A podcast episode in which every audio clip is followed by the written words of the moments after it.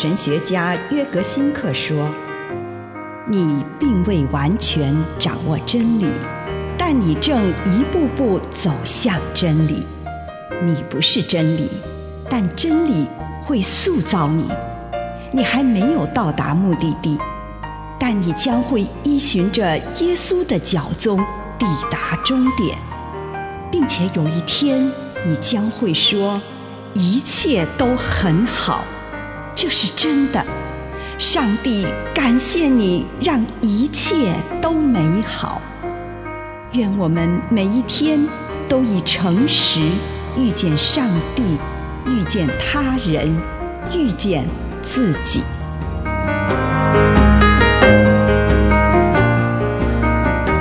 生命的真意，约翰一书五章二十节。我们在真神的生命里，就是在他的儿子耶稣基督的生命里，他就是真神，就是永恒的生命。耶稣说：“我是生命。”我们每一个人都渴望生命。但是每个人对生命的认知又都不太一样。对有些人而言，生命意味着体验各种事物，到处旅行，看尽各式各样的人。对另外一些人而言，生命的意义在拥有生命力，拥有一种新的生命品质。又有另一些人认为，生命是无时无刻去感受和体验当下的自我和周边的事物。耶稣称自己为生命，他认为他有责任满足于我们所有对生命和活力的渴望。然而，到底什么是生命？耶稣说，必须透过他，我们才能体悟到生命的真意。在约翰一书中，作者谈到耶稣时说：“这个生命出现的时候，我们见到了。”约翰一书一章二节。耶稣将他要传达的讯息浓缩在这句话中：“我来的目的是要使他们得生命，而且是丰丰富富的生命。”约翰福音十章十节。这句话的背后隐藏着什么样的经验呢？门徒们一定体悟到，耶稣是一个散发着生命的人，他不是一位无趣的宣道者。他的身旁到处绽放着生命，当他说话时，某些元素便开始活动，使得听众心中开始活络起来。而当他们听从他的话时，马上就能惊艳到真正的生命。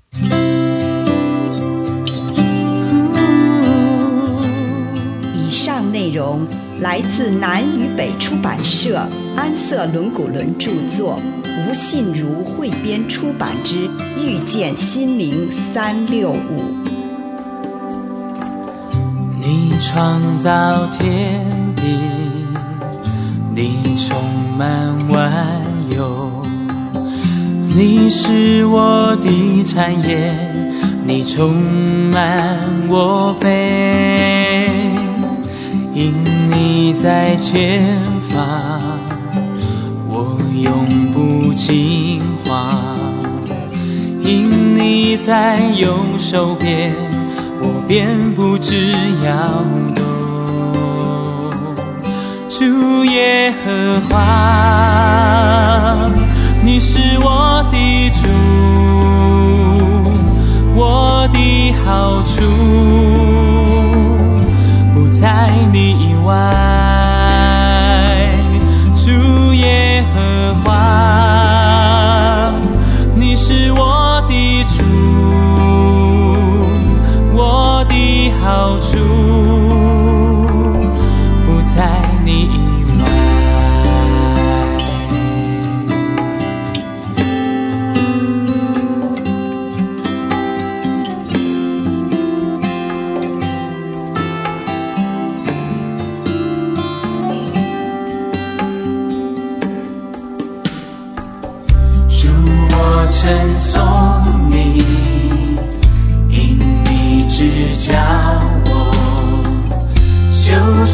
在黑夜里，你光照我心，生命的道路，你指示我，住在你右手中，有永远的福乐，主耶和华。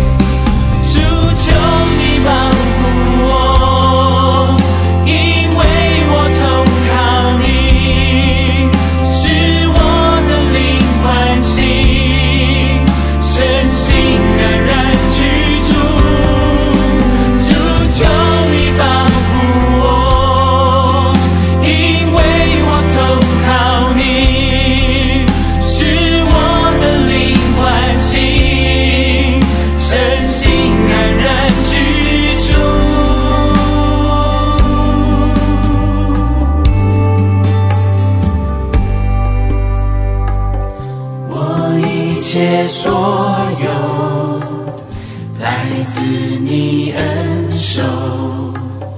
若不是来自你，我宁愿放弃。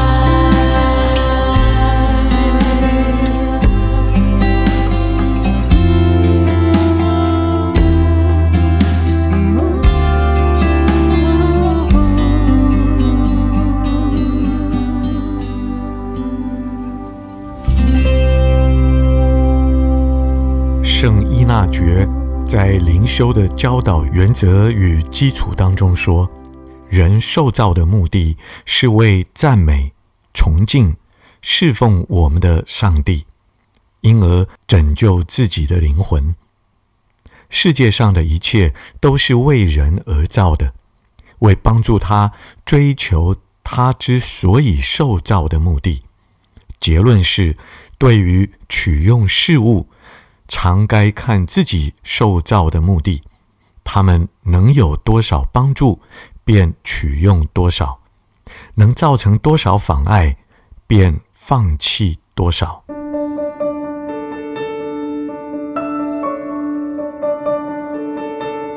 主，孩子来到你的面前，求你帮助我，越明白你所赏赐给我的事物。祷告，奉耶稣基督的圣名，阿门。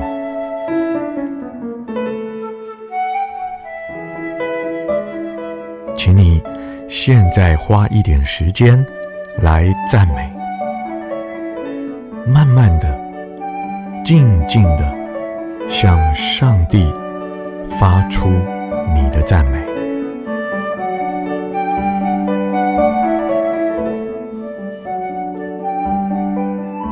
接着，为着今天你从上帝所获得的礼物，赞美他。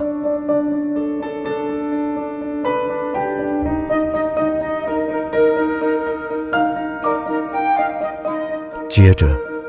为你今天所觉察到的上帝的属性来赞美他。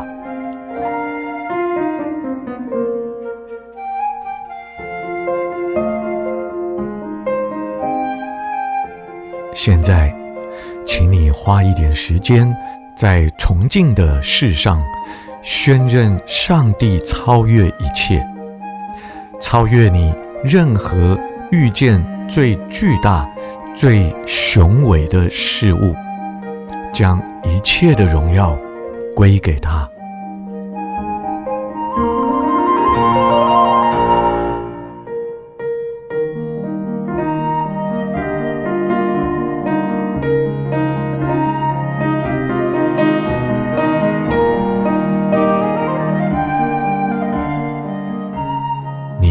见了真正伟大的上帝了吗？花一点时间，在基督徒侍奉的投入，你愿意将你自己摆在主的面前来回应他，让主透过你的生命来做什么？求主帮助你，以你心中所愿来侍奉你的主。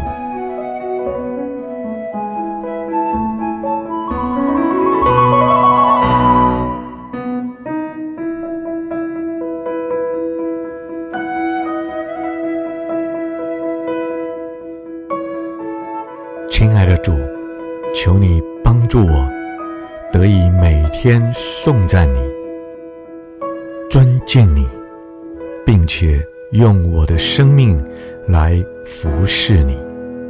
奉主耶稣的圣名，阿门。